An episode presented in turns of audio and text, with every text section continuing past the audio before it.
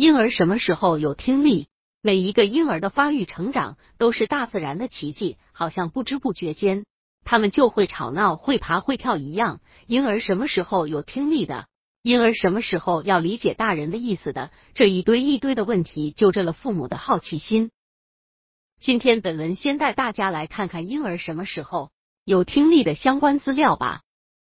百度搜索慕课大巴，下载更多早教资源。婴儿什么时候有听力？这个问题归根于婴儿听力系统的发育。现在我们从婴儿听力发展过程的角度来谈一下婴儿什么时候有听力的问题。一、婴儿在妈妈体内的时候，听力已经开始形成，出后就能分辨不同的音色音调。二、婴儿八到十二周。听见轻柔的旋律时，能停止不安的动作和哭叫。三八到二十周，微笑、呱呱声都是婴儿的声音，他们会对这些兴奋或熟悉的声音产生反应，并转头寻找声音。四婴儿八到十二个月就能学着发出听到的声音，并且能够随着节奏鲜明的音乐自发的手舞足蹈。五十到十二个月。婴儿还能用不同方式敲打、摇动物体，喜欢模仿听到的各种声音。